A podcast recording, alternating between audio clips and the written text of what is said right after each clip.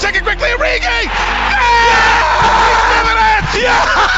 Balotelli, Aguero! Sakai qui a le but de retour Hiroki Sakai Hiroki Sakai Le Sabolino Bonjour à tous et bienvenue dans ce 13e numéro d'À travers la passion sur PK Foot. Les années 1960, c'est l'époque dorée d'un jeu jaune et vert. Le fameux jeu à la nantaise domine le pays et permet à son club, le FC Nantes, de gagner ses premiers de ses huit titres nationaux, conquérant à côté également trois Coupes de France, trois Trophées des Champions et atteignant même la demi-finale de la Ligue des Champions. C'était en 1996. Mais à côté de ça, nous avons un club au public fidèle qui a connu énormément de crises, et notamment depuis leur dernier sacre de champion en 2001. Pour parler de ce club atypique, amoureux, familial et un peu fou, je l'admets, je suis avec Arthur. Salut Arthur. Salut, salut tout le monde. Et comment ça va? Eh ben écoute, ça va très bien. Je te remercie de m'avoir euh, choisi pour ce podcast euh, nantais. bah, Écoute, il y a, y a, pas de souci. Franchement, ça me fait très plaisir de faire un podcast sur Nantes. Surtout qu'il y a une petite histoire que je voulais te dire avant de commencer ce podcast, c'est que j'aurais dû enchaîner euh, les deux podcasts à la suite. T'aurais dû être à la base l'épisode 11, mais avec un souci d'organisation, tu ne l'es pas. Mais t'aurais dû être juste derrière le podcast euh, du Stade Rennais. À la base, c'était ma volonté d'enchaîner les deux coups sur coup, mais j'ai pas pu. Donc voilà, ça aurait pu, mais au final, on se retrouve quelques épisodes plus tard pour parler du rival de toujours, le FC Nantes. Mais avant de commencer ce podcast, est-ce que tu pourrais te présenter un petit peu aux personnes qui vont écouter ce podcast? Oui, bien sûr. Donc moi, c'est euh, Arthur, euh, 33 ans. Donc j'habite dans la région nantaise à côté euh, d'Ancenis. et puis je suis joueur e-sport. Je fais partie de la structure e-sport du, du FC Nantes joueur euh, football manager depuis maintenant euh, un peu plus de deux ans, donc je, je fais partie en quelque sorte du, du club. Voilà, tu fais un partie, un petit peu, t'as ta petite euh, part dans le club. Voilà, t'es pas un, un inconnu aux yeux des, de ton club et des Nantais. Mais c'est beau, mais du coup, voilà, t'habites dans la région nantaise, t'es Nantais depuis des années et des années. Mais je me demande comment est née ta passion pour ce club? Euh, Ma passion pour Nantes, c'est euh, avant tout euh, transmis par euh, la, ma famille du côté de mon père. Euh, j'ai ma, ma grand-mère en fait qui, euh, avec ses frères et sœurs, allait quasiment tout le temps à Sopin à l'époque. Et, et mon père m'a amené à la Beaujoire. Je vais avoir 9 ans pour la première fois et voilà, il m'a transmis le virus nantais. Et euh, avant, j'étais pas forcément très foot, mais euh, c'est depuis ouais depuis ce, moment-là, là, dans les années 95-96, après le, titre avec avec Coco Chiodo, mon père m'avait amené à la Beaujoire. Et euh, depuis, voilà, j'ai j'ai pas lâché. Je suis un fervent supporter des des Canaries depuis ouais, quasiment 25 ans. Ça commence à être plutôt pas mal. Voilà, t'as as 25 ans de, de fervent supporterisme, mais assez ironiquement, tu vois, vu que j'avais parlé du podcast sur Rennes juste avant, toi aussi, c'est né du côté de ta famille, euh, du côté paternel. Voilà, sur euh, Manon aussi, c'était né de ce côté-là. Et écoute, c'est beau de voir encore une fois des histoires familiales. C'est ce que j'ai Ouais. le plus entendu dans les épisodes que j'ai fait, mais comme quoi, c'est la chose la plus commune. Mais c'est toujours beau à entendre de voir qu'il y a des générations, des générations de supporters. Surtout que je crois que c'est bien la première fois qu'on me parle de de, leur, de sa grand-mère, que c'est ta grand-mère qui était supportrice du FC Nantes. Mais en fait, euh, ma grand-mère habitait avec ses frères et sœurs, et donc on a un grand-père euh, à Nantes, sur les bords de l'Erdre. Et euh, ouais, c'est une famille euh, nantaise depuis euh, énormément de générations. Et euh, voilà, donc ils avaient l'habitude d'aller euh, d'aller au match. Et puis euh, même encore hein, aujourd'hui, tu vois, ma grand-mère, elle a 80 ans, on continue à parler du club et, et euh, un petit peu voilà des, des résultats au fur et à mesure des saisons. Je l'emmène plus au stade, mais euh, elle allait au stade à l'époque. D'accord, d'accord, je vois. Bah, comme quoi, le terme familial que j'ai utilisé dans l'intro était bien adéquat pour ton club et c'est beau de voir ça, des générations de supporters qui qui continuent à aller euh, au stade, à supporter le club. Mais du coup, pour parler un peu du stade, euh, le stade de la Beaujoire, qui est un, un, stade iconique du football français, je voulais savoir combien de fois tu as pu y aller et quels sont, dans ce stade, tes meilleurs et pires souvenirs? Alors combien de fois, euh, je peux pas dire exactement parce que j'ai été euh, j'ai été abonné euh, très longtemps. Alors avant que j'arrive au club, hein, Mm. euh, en tant que en tant que joueur e-sport, j'ai été abonné. euh, je crois que c'était à partir de la saison 2005-2006 de mémoire. Euh, j'ai été abonné pendant ouais, une bonne dizaine d'années euh, en Loire. Euh, donc euh, compte le nombre de matchs, hein, ça, en, ça en fait pas mal. Ça fait beaucoup. Euh, ça fait beaucoup effectivement. Après au niveau des, des souvenirs, alors le meilleur souvenir, c'est tu, tu veux dire les souvenirs au stade ou C'est toi qui vois. Si tu préfères, si tu as des souvenirs qui sont plus marquants hors du stade, tu peux dire tes souvenirs marquants hors du stade. Mais si ton souvenir le plus marquant est dans le stade, évidemment, tu peux le dire. Mais c'est à toi de voir. sur mes meilleurs souvenirs, en fait, j'en ai, j'en ai deux. J'en ai un, un vraiment au stade, c'était la, la remontée en Ligue 1 en 2013. Mhm. Euh, le match contre contre Sedan, parce que euh, on l'attendait depuis euh, voilà des années cette remontée. On était quand même resté, je crois, de mémoire quatre saisons en ça quatre saisons en Ligue 2. Et euh, hors stade, c'est quand même le titre de 2001 parce que j'étais à l'étranger à l'époque. Euh, j'habitais au Sénégal et le fait de, le, de vivre à l'étranger c'était particulier d'autant plus que j'étais euh, au, enfin, au collège j'étais vraiment le seul supporter nantais et beaucoup de supporters marseillais, parisiens, quelques bordelais. J'étais le seul nantais. Euh, voilà, j'étais euh, quand même assez fier de d'arborer le, le, maillot nantais euh, au, lendemain du titre en, en 2001. Donc ça, c'est vraiment mes deux meilleurs souvenirs, euh, mes deux meilleurs souvenirs de, de, on va dire mon histoire, mon histoire nantaise. Et les pires, bah forcément les les relégations, euh, les relégations en, en, Ligue 2. À part, je mettrais aussi peut-être la finale de la Coupe de la Ligue en 2004, la fameuse Panenka de, de Landreau. La fameuse. qui nous prive du, bah, du seul titre national en fait qu'on n'a pas eu parce que la Coupe de la Ligue n'existe plus aujourd'hui. Mais euh, voilà, en, en, gros point noir, bien entendu, les, les relégations, euh, les relégations en Ligue 2, les deux relégations en Ligue 2 qu'on a qu'on a vécues. Ça peut se comprendre du coup, oui, les relégations, c'est très probablement pour un club, peu importe lequel c'est, le moment le plus tragique que tu peux vivre de quitter euh, l'élite. Bon, en l'occurrence, du coup, pour Nantes, c'était l'élite, mais de quitter là où tu étais depuis un, paquet de temps, parce que Nantes, ça faisait un paquet de temps. Et Nantes, ça faisait 44 saisons, je crois. Euh, voilà, le marrant d'ailleurs, 44 Loire-Atlantique. 44 mhm. saisons d'affilée en, en, en, Ligue 1 et euh, bah, c'est vrai qu'en fait au final on a connu on n'avait jamais connu la descente avant mhm. on n'avait jamais connu la descente et j'espère qu'on la qu'on la connaîtra plus non plus à l'avenir. Oui, c'est ça. C'est peut-être quelque chose que tu souhaites à personne, mais voilà, c'est vrai que le record, c'était pendant très longtemps le record du FC Nantes de 44 saisons consécutives, qui a été battu très récemment par le Paris Saint-Germain. Fort logique quand on voit le niveau qu'ils ont actuellement, on se dit qu'ils vont l'exterminer ce record. On ne sait pas combien de temps ils vont rester. Mais oui, c'était un club qui, a toujours été habitué à la Ligue 1, qui est monté et qui est jamais redescendu. Et de les voir partir, ça fait un sentiment quand même particulier. Mais on voit le contraste entre les meilleurs où t'es au sommet du football français et le pire où t'es au plus bas de l'élite française. Ça fait un contraste assez euh, particulier, mais on voit un petit peu l'évolution qu'a eu le FC Nantes à travers le temps, mais ça on en reparlera plus quand on parlera d'avenir, parce que j'aimerais parler de quelque chose qui rend iconique pour le Football Club de Nantes, c'est son public. C'est une des très grosses ambiances de notre Ligue 1, c'est reconnu à côté de clubs comme euh, l'OM, Saint-Etienne, euh, Strasbourg ou le RC Lens. Comment est-ce que le public nantais Selon toi, c'est devenu un public aussi fervent? Alors justement, paradoxalement, là on parlait des, relégations. Mhm. Euh, je pense que voilà cette ferveur, elle est vraiment née depuis la, remontée en Ligue 1. Même, j'ai envie de te dire, la, première descente qu'on était descendu donc en 2008 de mémoire, la, la, première la première descente du club, euh, on avait quand même une affluence assez importante pour un club de Ligue 2. Euh, je me souviens que j'étais allé voir le tout premier match de la saison en 2008-2009, c'était contre Reims. De mémoire, on avait dû gagner 5-0 avec, avec Derza Carian, il me semble, qui était euh, qui était sur le banc. Et euh, je crois qu'on était pas loin des 30 000 des 30 000 spectateurs au, au, au stade. Et euh, le fait qu'il y ait eu cette attente en fait en, en, en, Ligue 2, alors après par la suite, hein, parce qu'on était remonté à l'issue de cette saison-là, on était redescendu euh, juste après, on avait fait l'ascenseur. Mais euh, je te parlais de cette période là des, des, des quatre saisons en, en, Ligue 2.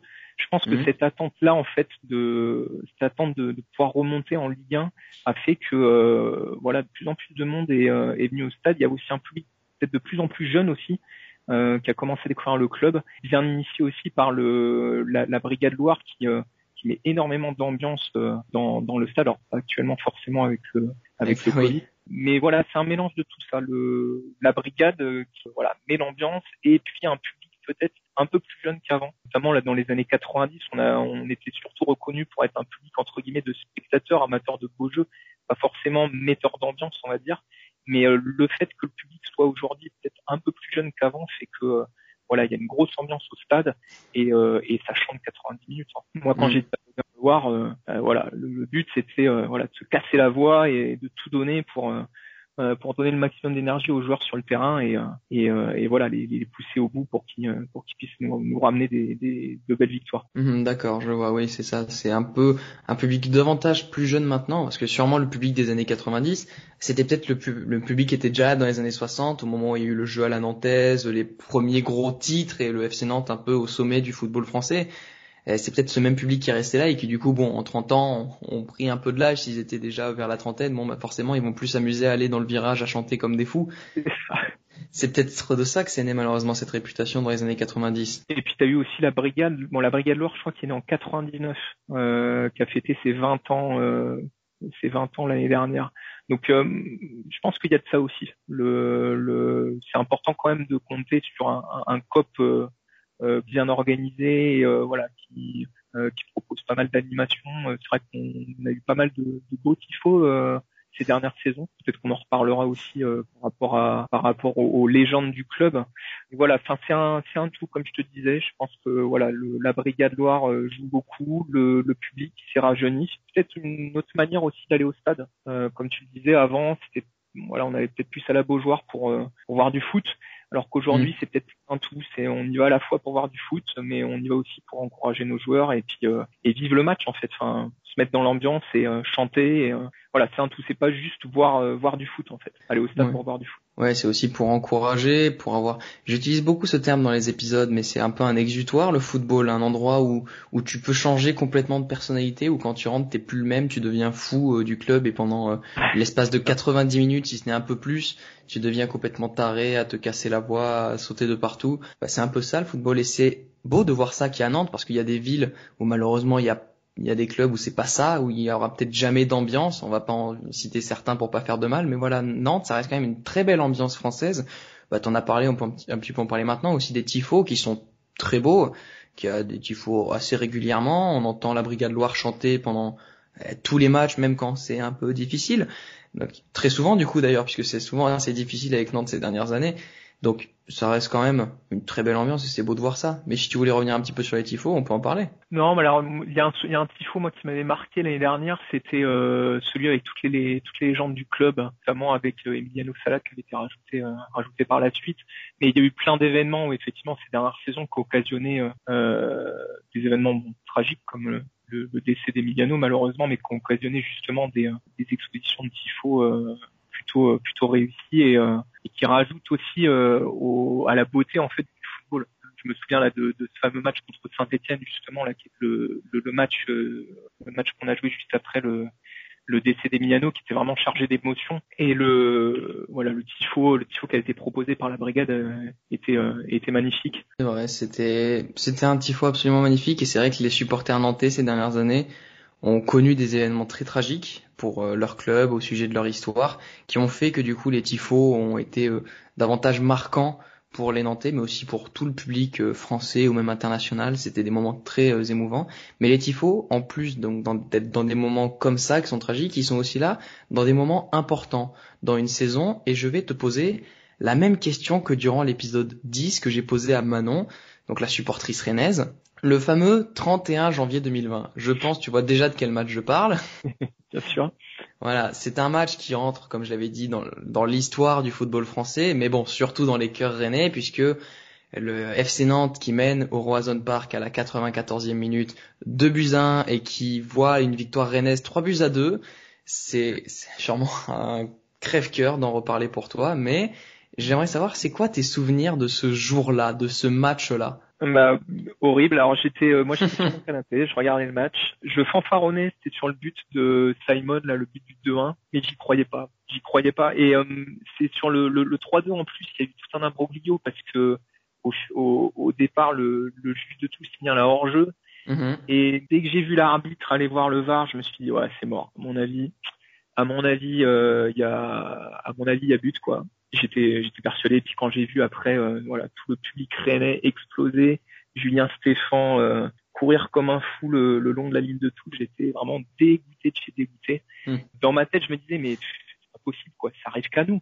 Ça arrive qu'à nous. Imagine tu mènes 2-1 à la 94e et au final tu perds 3-2 dans un derby. Mentalement franchement c'était très dur. Pas encore comment est-ce que comment est-ce que les joueurs ont pu euh, laisser filer ce match. Mm. Euh, même Gourcuff, hein, je me souviens des interviews d'après-match, euh, voilà, il n'expliquait pas forcément. Mais voilà, ouais, c'est toujours très très dur, euh, d'autant plus que ça faisait quand même pas mal de temps que Rennes tapait entre guillemets sur pas mal de derbies. On les mm. avait on les avait battus à domicile euh, la saison dernière. C'était un Panen 4 touré, je crois, si je me souviens bien. Mais voilà on était vraiment pas loin d'aller chercher un, un, un, succès qui nous fuyait depuis la remontée en Ligue 1. On avait été mm. gagné, je crois, euh, 3-1 là-bas, il me semble, la saison de là. Donc ça faisait quand même pas mal de temps, hein, parce qu'on attendait ça depuis 7 ans. Mais voilà, au final, euh, voilà, on perd ce match 3-2 et c'est un, malheureusement, c'est un souvenir qui va rester un peu dans les, dans les têtes. Hein. Ah oui, c'est sûr que ça va rester en travers de la gorge, mais bon, euh, c'est, vous avez quand même mis fin en début donc de saison euh, dernière à une longue série de 14 ans de non-victoire à domicile face à mm. Rennes. Bon, certes, il y a eu les descentes entre-temps qui ont un peu permis de rallonger la durée, mais il y a eu quand même 14 ans de disette qui ont pris fin et vous, peut-être en une saison, vous auriez pu mettre fin aux deux séries noires qui étaient à domicile et chez eux, mais bon, malheureusement, la série, pour vous, euh, là-bas, elle va continuer encore quelques années, mais tu peux te rassurer quand même en te disant qu'il y a des clubs qui n'ont pas gagné dans certains stades depuis 43 ans. Tu peux te rassurer en te disant ça, tu peux toujours relativiser, mais voilà, ça fait une longue série qui continue. Il y a une question aussi que, qui reste dans le même thème que de ce match. J'aimerais savoir du coup de l'autre côté, qu'est-ce que ça représente ce derby? Euh, bah, c'est un derby, on va dire euh, historique. Après, l'histoire que Nantes soit Nantes historiquement est bretonne. T'as le château des Ducs de Bretagne. Euh, Nantes était rattaché à la Bretagne à, une époque, et je crois même que euh, il va peut-être y avoir prochainement un, un référendum justement euh, pour, ah oui. pour, je sais pas si t'as entendu parler, pour justement. Pas du tout. Euh, voir un petit peu euh, voilà ce que pense le, le, la majorité des, des habitants du, du, 44 de la Loire-Atlantique, voir si euh, qui serait pour un, un rattachement un rattachement Bretagne. Qu'est-ce qui représente à mes yeux Bah oui, c'est un derby c'est un derby historique. Après, si tu veux, je suis pas non plus un un comment dire un, un fanat de, de, de, des, des derbies. Je suis pas là, tu vois, à la publication des, des calendriers, aller voir tout de suite quand est-ce qu'on va affronter Rennes. Maintenant, mm. euh, il y a quand même cette rivalité locale qui fait que euh, ça me fait quand même chier euh, que en ce moment ils aient soit sur une bonne période qu'ils aient quand même de, de, bons résultats là ils vont découvrir la Ligue des Champions cette année mm. quand toi tu l'as pas vécu depuis depuis quasiment 20 ans depuis très longtemps t'es un, peu t'es un peu dégoûté maintenant voilà je suis pas non plus un, un fou un fou des derbies je, je vais pas aller me castagner avec les Rennais parce qu'ils nous ont battus Hmm. Euh, c'est, euh, mais après c'est pas un match comme les autres, c'est sûr. Euh, ça fait toujours plaisir quand, quand on les affronte et, euh, et qu'on arrive à faire de, de, de, bonnes performances contre eux. Mais euh, voilà, je suis pas non plus là à, à, à être dégoûté de chez dégoûté si jamais, si jamais voilà, on, perd un match. Alors à part le, le, dernier en date effectivement en janvier. Forcément.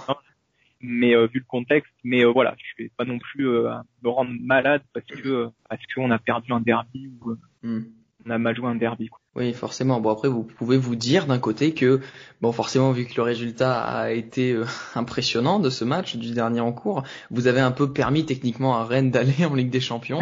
C'est ça, on l'a Vu, vu qu'avec les circonstances qu'on a connues, le championnat s'est fini euh, très tôt et qu'ils ont fini un point devant Lille. Techniquement, Nantes a permis à son rival de toujours d'aller en Ligue des Champions. Et je trouve que les histoires comme ça, c'est sacrément beau quand même.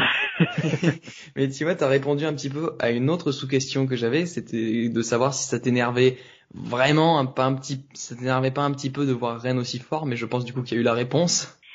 Oui, oui, c'est un peu, c'est un peu énervant, mais après, bon, c'est le fruit aussi d'un, d'un, travail de, de, de, plusieurs années. Enfin, Rennes, je trouve qu'ils sont quand même plutôt bien, plutôt bien structurés, qui travaillent bien mhm. depuis, euh, depuis pas mal de temps déjà, euh, que ce soit en termes de, de, de recrutement, euh, même, voilà, des, des, choix des coachs aussi Julien Stéphane, ça a l'air quand même de, de, tenir pas mal, euh, pas mal la route, sachant qu'il connaissait aussi euh, le, le, comment dire, le, le, club et les équipes de jeunes. Je crois qu'il était coach de la, coach de la réserve ou coach en jeune euh, avant. ça aide aussi à pouvoir intégrer des, des, des, jeunes dans, dans, dans l'effectif. Donc voilà, c'est un club qui travaille bien depuis quelques années, faut le reconnaître. Euh, après, c'est sûr, oui, c'est énervant de les voir aussi haut quand toi tu attends de, de retrouver une, une Coupe d'Europe depuis depuis quasiment quasiment 20 ans. Euh, ouais, le dernier match européen qu'on a joué, je crois que c'était en coup inter toto à l'époque, donc tu vois ça, ça, ça commence à hein. remonter, oui. La coupe inter toto, euh, euh, voilà, elle a quand même disparu depuis pas mal de temps. Mais euh, mais voilà, c'est un club qui voilà qui travaille bien et j'espère qu'on arrivera quand même à à, retrouver l'Europe assez vite et à pouvoir rivaliser avec eux dans le haut du classement. Hein. Pourquoi pas se battre tous les ans pour une place européenne avec eux, ça, ça serait pas mal. Pourquoi pas, ça pourrait être beau et ça redonnerait en plus d'intensité euh, du derby hors du derby du coup, le derby dans le classement à chaque journée, de voir qui gagne, qui perd, qui passe devant l'autre. Ça pourrait être très beau à voir parce que j'ai vu cette statistique aussi, je n'y croyais presque pas quand je l'ai vu. Ça fait depuis 2003 que Rennes a toujours fini devant le FC Nantes. Ça, ça montre. il y a eu des saisons en Ligue 2 aussi, mais. Euh, voilà, il y a eu forcément les saisons en Ligue 2 qui ont bien aidé, mais ça montre que il y a quelque chose qui a disparu entre guillemets au FC Nantes, qui était sa gloire passée et qui petit à petit commence à arriver euh, à Rennes. Et même si euh, c'est vrai que Nantes a failli jouer l'Europe quelques saisons, il y a eu des fois des places, ça s'est pas joué énormément, même si bon maintenant c'est plus le ventre mou. Voilà, ça, il y a une grosse différence de niveau entre les deux clubs aujourd'hui, même si sur le plan historique, voilà, il y en a un quand même qui est bien plus fort que l'autre sur le plan historique, on est quand même bien devant au niveau du palmarès. bien sûr. Euh, voilà, on a toujours. Euh... Alors, je crois qu'on a égalité au niveau des coupes de France. Mm-hmm. Euh, on doit avoir trois coupes de France chacun, mais mais eux, ils ne sont pas champions. Et voilà, c'est peut-être un peu ce qui, c'est peut-être un peu ce qui leur manque. Peut-être cette saison. Non, c'est pas bon. qui sait? On sait jamais. Je vais rien dire, peut-être parce que peut-être dans quelques mois ça va se retourner contre moi, ce genre ah, de truc. en plus ça, ouais. Cette saison là, ils sont, ils sont super niveau. ouais. Voilà, bon, bref, on va arrêter un petit peu de parler de Rennes parce qu'on n'est pas. J'ai déjà fait un podcast sur le Stade Rennais. Je sais que peut-être qu'il y a des Nantais qui écoutent ce podcast qui sont peut-être en train de s'arracher les cheveux parce qu'on fait que parler de Rennes depuis quelques minutes. Donc voilà, on va pas repartir un petit peu sur Nantes et sur un emblème du club, on en a déjà parlé un peu plus tôt, parce que pendant plusieurs années, et un peu à l'image de clubs comme euh, l'Olympique lyonnais ou comme l'OGC Nice, le FC Nantes souhaitait à son tour quitter son ancien stade, enfin son stade actuel, pour en créer un tout neuf. Euh, j'ai un peu oublié le nom, mais quand on voit les réactions, voilà le Yellow Park. C'était le, ouais c'était ça, ouais, le Yellow Park. Voilà, et quand on voit les réactions qu'il y a eu des supporters euh, sur les réseaux sociaux, on peut comprendre que ce projet n'était pas spécialement le bienvenu et c'est une chose assez étonnante quand on voit que ça s'est fait, bon, peut-être pas sans débat, mais à l'OGC Nice et à l'Olympique lyonnais. Est-ce que tu penses que le FC Nantes est aujourd'hui indissociable du stade de la Beaujoire? Alors moi, c'est mon, mon opinion, oui. Euh, moi, je j'aimerais qu'on reste qu'on reste la Beaujoire et euh, et après, je peux comprendre effectivement dans l'évolution d'un d'un club qu'on puisse euh, voilà disposer d'un d'un outil peut-être un peu plus moderne. Parce que c'est vrai que la, la Beaujoire, ça reste quand même un stade un petit peu un petit peu vieillot, même s'il y a eu des, euh, il, y a, il y a quand même eu de la, de la rénovation avec euh, l'ajout de sièges de couleur, des choses comme ça. Il y a pas mal de, même de, de d'animations qui sont proposées euh, euh à, avant les matchs. Enfin, il y a pas mal de choses qui sont mises en place euh, autour du, autour du stade et, et, et avant les rencontres. Pas mal d'animations. Mm-hmm. et oui, pour moi, enfin, le, le moi j'ai toujours connu le FC Nantes à la Beaujoire de toute façon. Mm. Historiquement, moi j'ai envie, voilà, qu'on continue, euh, qu'on continue euh, nos à évoluer dans, dans, dans ce stade-là. Moi, moi, tous mes souvenirs de toute façon ils sont à la Beaujoire, que ce soit le les, les, le titre de champion, euh, les descentes malheureusement aussi, hein, c'était euh, c'était à la Beaujoire. Historiquement, on est attaché à ce à ce stade-là et euh, je pense que voilà, je je partage l'opinion de pas mal de supporters là-dessus. Euh, on serait peut-être plus favorable à une rénovation de, du plutôt que de de, de, de laisser complètement de côté et, euh, et voilà de, de, de, déménager dans un dans un nouveau stade. Euh, voilà, pour moi c'est voilà Nantes c'est vraiment indissociable de, du, du, stade de la Beaujoire. Je ne vois vraiment pas évoluer ailleurs.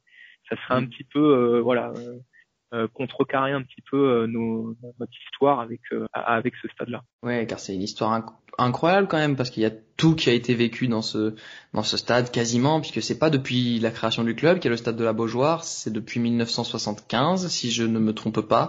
Donc ça fait quand même un paquet d'années que Nantes évolue à la Beaujoire et il y a tout eu, il y a eu les bons, les mauvais moments et tu serais oui comme beaucoup de supporters c'est sûr on le voit sur les réseaux sociaux et même hors des réseaux sociaux dans la vraie vie quand on en, on en interroge certains qui sont pas spécialement favorables à ce nouveau projet voilà, qu'il préférerait une rénovation, peut-être comme euh, a fait euh, le Vélodrome récemment, qui euh, a eu a eu son toit rajouté plutôt que d'un changement de stade, comme a fait l'OGC Nice, comme a fait Lille, comme a fait Lyon, comme a fait l'Atlético de Madrid à l'étranger. Bref, voilà, ce serait un peu plus parce que tu as peur de perdre peut-être cette trace historique de, de là où tu as tout vécu. C'est ça, et puis même en termes de comment dire d'identité. Puis tu sais, la, la Beaujoire aussi, c'est quand même un stade euh, que je trouve joli. Enfin, il est mm. très original dans le public, euh, dans le public français. Enfin, dans le, dans, dans, si on fait le, le tour hein, d'un peu tous les stades de, de, de France, avec ce, ce, ce, ce, toit là en forme de, de vague. Mm. Euh, voilà, c'est, on, on, sait tout de suite que c'est à Nantes, on sait tout de suite que c'est la Beaujoire. Euh, J'aurais beaucoup de mal à, à nous voir évoluer dans un stade peut-être un peu plus quelconque. Euh, attention, je dis pas que les nouveaux stades dans d'autres dans, d'autres clubs sont sont forcément euh, quelconques, ou, quelconques ou euh, pas assez originaux, mais je trouve que ça serait dommage de, de, de, de se priver de, de cet outil-là, parce que c'est quand même un beau stade, il y a quand même une bonne capacité, et je pense qu'il y a plus moyen euh, de d'envisager une rénovation plutôt que de dépenser des millions et des millions sur un, un, un outil, euh, un nouvel outil. alors le Yellow Park, c'était j'avais j'avais suivi un petit peu le, le, projet de ce que proposait euh, notamment la, la, famille Tita, mais euh, ça, on perdrait peut-être ce côté un petit peu un petit peu historique, un petit peu humain entre guillemets. moi j'ai eu la sensation en fait qu'on voulait faire table rase du passé si tu veux, oublier un petit peu ce qui s'est passé pour redémarrer sur quelque chose de neuf. Mais je trouve que c'est important quand même de, de garder des, des, des, des racines des racines du, et le, stade en, le stade en fait partie. Hum, surtout quand tu es un club euh, où ton histoire est très majoritairement, si ce n'est pour Nantes malheureusement, uniquement que dans le passé, dans le XXe siècle désormais, que voilà, c'est Nantes, c'est un club historique en France, on le rappellera peut-être jamais assez, mais voilà, c'est huit, huit titres de champion. Le dernier, ça commence à dater, on reviendra dessus quand on parlera de l'avenir du club. Mais voilà, c'est un club historique, mythique un peu si on veut, qui a des racines dans le passé qui sont très fortes et quitter ce stade, ce serait un peu rompre tout ce qu'il y a eu de fait dans le passé. Et Dieu sait qu'il y en a des choses.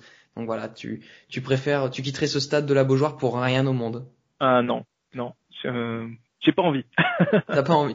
Voilà, ça, ça se comprend, mais c'est c'est un peu normal. C'est un stade très particulier. J'ai jamais eu l'occasion d'y aller, mais juste à voir les supporters et toutes les tous les matchs qui se passent à Nantes, on voit qu'il y a quand même quelque chose de très particulier, même si bon malheureusement en ce moment c'est un peu compliqué comme c'est un peu compliqué comme partout, voilà. Mais ce stade est surtout euh, peut-être pas surtout, mais en partie reconnu depuis quelques saisons, comme on l'avait dit avant, pour les tifos et les multiples hommages qui ont été rendus. Et avant de parler de l'avenir du club, je voudrais qu'on parle, on pourrait parler d'énormément de choses, on pourrait parler du jeu à la Nantes des années 60, des derniers titres il y a plus de 20 ans, de la folie des supporters, mais ça ferait beaucoup trop de sujets et on pourrait parler de ça pendant des heures et des heures. Même si ça me plairait, faut quand même pas qu'on en parle pendant des heures. Mais j'ai décidé de parler d'un homme, d'un ancien joueur du Football Club de Nantes, c'est Emiliano Sala. Je vais pas rappeler son histoire tragique que je pense tout le monde connaît, mais je voudrais savoir qu'est-ce que tu as ressenti tout au long de l'affaire, du début des rumeurs à l'hommage incroyable qui lui a été rendu face à la Saint-Etienne, parce qu'en tant que Nantais, ça a dû être quelque chose de très dur à vivre. Bah, ouais, je, je me souviens très bien, c'est le, le, alors quand tu dis le début des rumeurs, parce qu'au début c'était vraiment des rumeurs, euh, mhm. moi j'ai, appris la nouvelle en lisant un bandeau d'informations sur, euh, sur une chaîne d'information. Je croyais pas, je me disais c'est pas possible quoi, c'est euh, un truc incroyable, euh, un accident d'avion pour un, un joueur en plus comme lui qui était euh, était tellement tellement attachant, tellement enfin faisait jamais de vagues, euh, donnait tout pour le club depuis qu'il était arrivé euh, en, en, en, 2015. Euh, J'y croyais pas jusqu'au bah, jusqu'au moment où effectivement ils ont, ils ont confirmé, enfin, toutes les chaînes d'information ont confirmé que l'avion qu'il avait pris euh, pour pour le Royaume-Uni était arrivé. Euh, beaucoup d'émotions aussi euh, dès le soir de cette annonce-là parce que euh, il y a eu un regroupement spontané des, des, des, supporters Place Royale, hein, donc c'est une place une place très connue de, du centre-ville de Nantes où voilà tous les supporters s'étaient rassemblés pour bah, pour chanter chanter pour lui voilà lui rendre cet hommage là allumer des cierges, déposer des fleurs, des maillots, enfin tout ce qui pouvait nous rattacher à, à, ce joueur qui, euh, qui, avait tout donné pour, pour le club. Il méritait vraiment, après, voilà, personne ne mérite bien entendu un, un destin comme, comme il a pu en avoir, mais lui plus que d'autres. Enfin, c'était quand même très très dur à très très très, très dur à vivre et, euh, et même le match contre Saint-Étienne euh, était très très chargé en émotions. Euh, voilà, on, après le, les soit les joueurs, le, le public ont été très dignes et ont on, on, tout, on tout donné entre guillemets pour euh, voilà pour lui rendre ce, ce, ce dernier hommage. Mais euh, on, on l'oubliera jamais. De toute façon, Emiliano, il y a toujours. Euh, alors cette saison, je ne sais pas parce que j'ai pas eu l'occasion d'aller au stade avec avec la, la, la, crise sanitaire, mais voilà, chaque neuvième minute de chaque match, il y a un chant à sa gloire. Mm-hmm. le speaker qui à la composition, à l'annonce de la composition des équipes, continue de de scander le nom d'Emiliano avec le, numéro 9 qui a été définitivement retiré euh, des numéros pour être choisis par euh, par les joueurs du club. Donc euh, voilà, c'est beaucoup beaucoup d'émotions et voilà, ça fait ça va bientôt faire deux ans là en janvier, mais on l'oublie pas Emiliano. Ça reste voilà, il sera toujours dans nos cœurs et pour toujours il sera nantais, même si il n'a pas été formé à Nantes. Pour pour nous, il sera toujours nantais. D'accord, je vois. C'était un moment très dur parce que ça a été très très long aussi. C'est parti de simples rumeurs à des affirmations que son avion n'était jamais arrivé. Ensuite, il y a eu la phase d'espoir où tout le monde espérait un miracle même si c'était quasiment impossible. Et puis il y a eu la période de deuil du FC Nantes qui avait même annulé ou reporté certains de ses matchs. Le match contre Saint-Etienne qui avait été joué avec l'hommage avait déjà été repoussé. Donc on voyait quand même qu'il y avait quelque chose qui était vraiment parti, alors que le, joueur n'était plus officiellement, euh, bon, même si c'est un, sacré bordel à côté,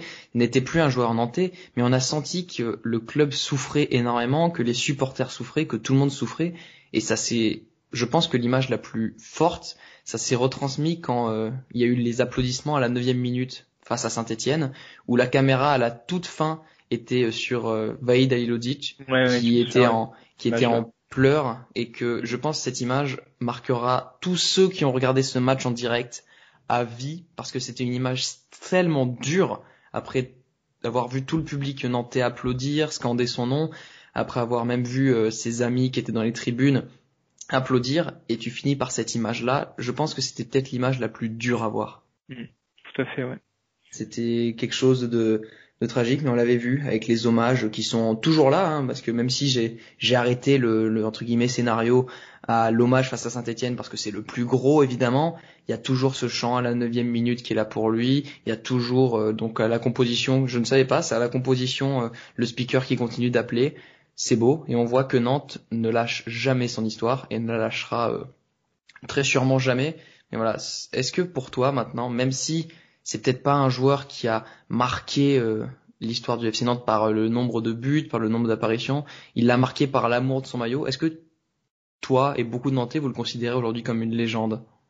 Ah oui, bien sûr, c'est euh, c'est une une légende de, une légende du club. Alors pas forcément le le, le la tragédie de voilà de sa disparition fait qu'il voilà qu'il rentre un peu prématurément dans les dans les légendes du club mais son, son histoire et puis même son voilà son amour du maillot comme je te disais et le, le fait qu'il euh, c'était vraiment un guerrier Emiliano euh, sur le sur le terrain. Euh, je sais pas si tu as eu l'occasion de le voir jouer bien sûr. de, de son vivant mais voilà c'était quelqu'un qui, qui mouillait le maillot qui, qui, donnait vraiment tout qui se défonçait. C'était pas le plus beau des joueurs hein. euh, techniquement techniquement il avait peut-être un peu plus de mal que d'autres il était peut-être moins joli à voir mais moi c'est ce que c'est ce que je, moi c'est ce que je préfère en fait dans le foot. Euh, voilà, les ne pas rechigner au niveau des efforts et euh, et voilà se défoncer, tout donner, euh, se battre sur chaque ballon. Et euh, c'est pour ça aussi qu'on aimait Emiliano parce que voilà, il se battait sur le terrain et et même voilà derrière, je veux dire, comme je te disais, il faisait pas de vagues. Enfin, c'était un joueur très gentil.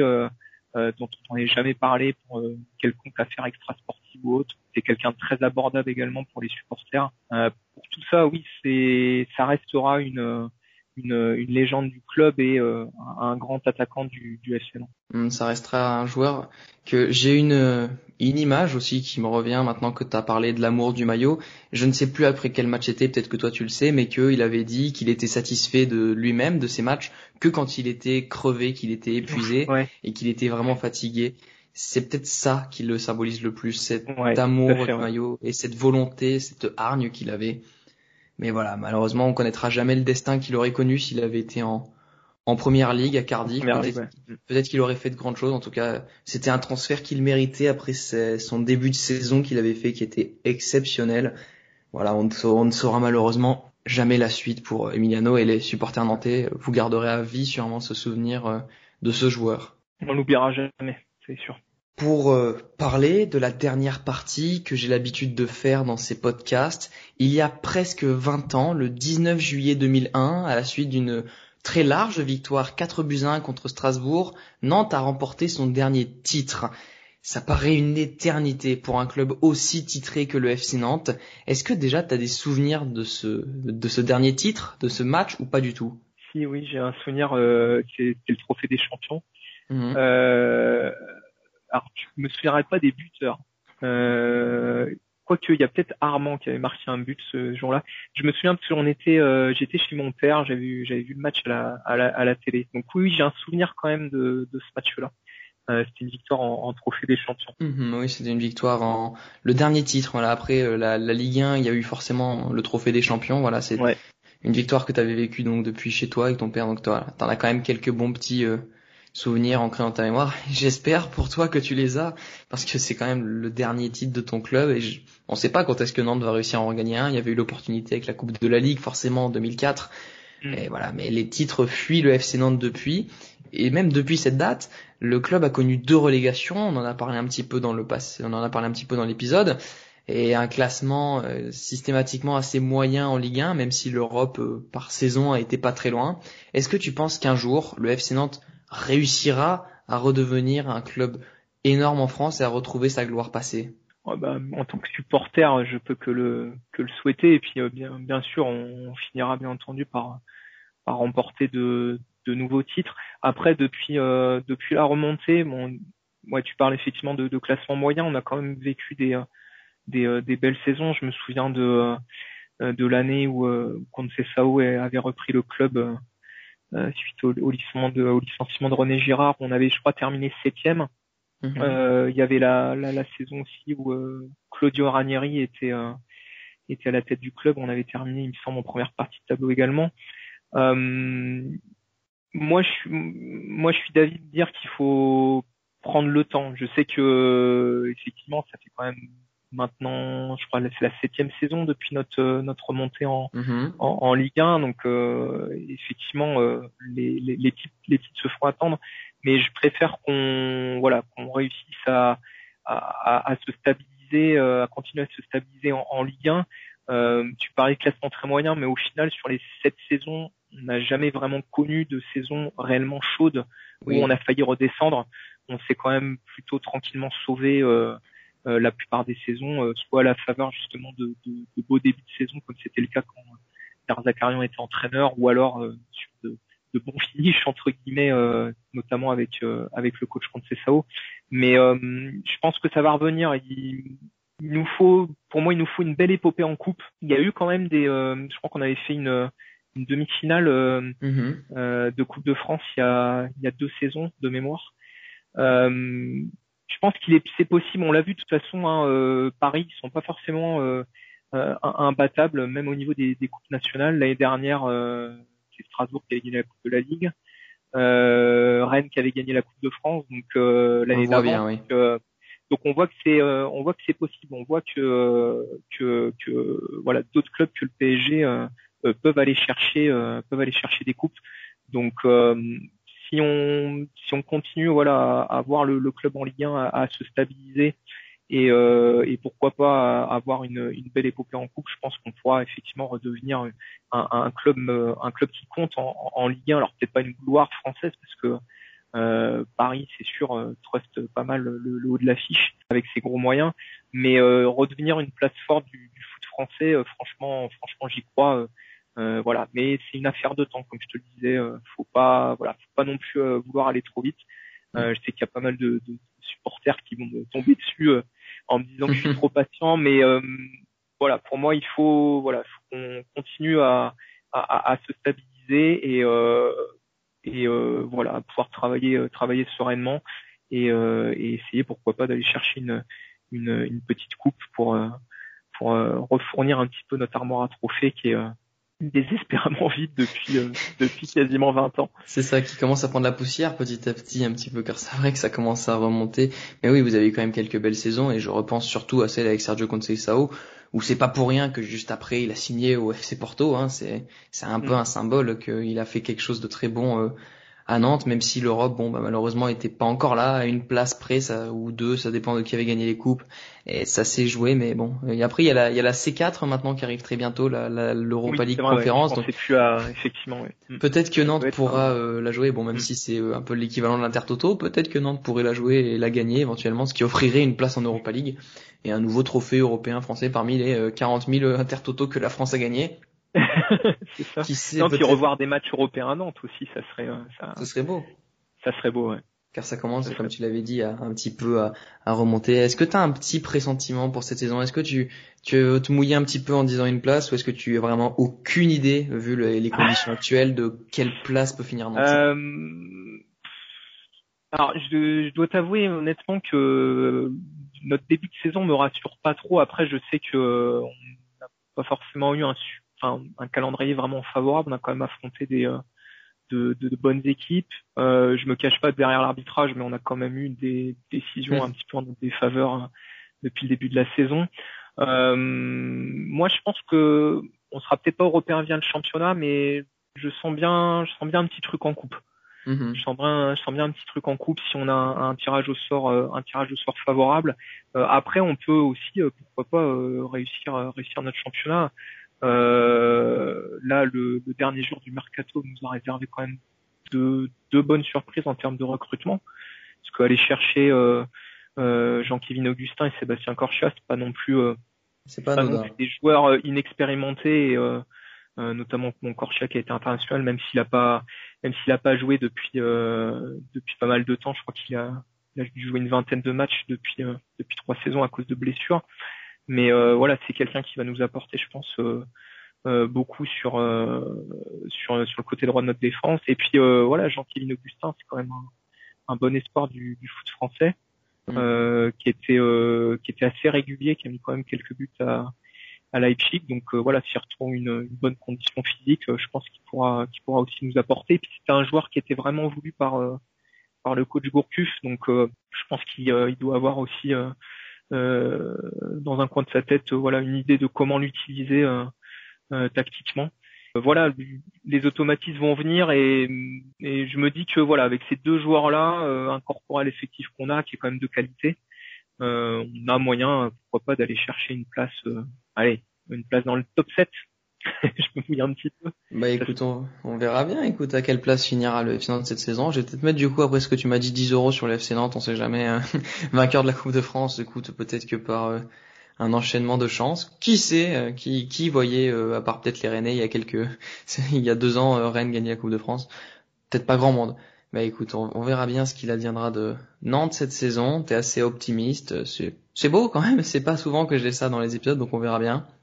Mais écoute, ce que je disais, il y avait de la, il y a de la qualité dans l'effectif, donc euh, oui. voilà. Il y a, je pense que voilà, si on travaille bien et si euh, et si, euh, si, si les joueurs voilà réussissent à, à, avoir des automates pour avoir du jeu et puis euh, et puis des résultats après derrière. Mhm, d'accord, ok, je vois tout ça. Bah écoute, je t'ai dit euh, toutes les questions que j'avais à te poser, Arthur. J'en ai plus, voilà, je t'ai dit clairement toutes les questions que j'avais à te dire. Merci encore d'avoir accepté euh, l'invitation que je t'ai faite. je t'en prie, merci à toi de m'avoir euh, proposé ce, ce podcast. Bah écoute, c'était très intéressant d'avoir pu parler du, du, FC Nantes, un autre bon club français, pendant à peu près 45 minutes. C'était vraiment très intéressant. Merci à toi et merci encore une fois, je le fais à tous les épisodes, à PK site sur lequel vous retrouvez tous euh, mes podcasts, vous pouvez en retrouver d'autres également, il y a d'autres podcasts qui sont proposés par PK Foot. Vous pouvez retrouver plein d'articles sur le football français, sur des trucs euh, incroyables et improbables qui se déroulent dans notre bon petit sport, dans le foot international aussi. Bref, il y a plein de petites choses, n'hésitez pas à aller y faire un tour. Merci à vous d'avoir écouté ce podcast jusqu'au bout. Je vous donne rendez-vous dimanche prochain à 10h comme d'habitude, pour le prochain épisode. D'ici là, prenez soin de vous et de vos proches, c'est le plus important. Sur ce, à très bientôt. Salut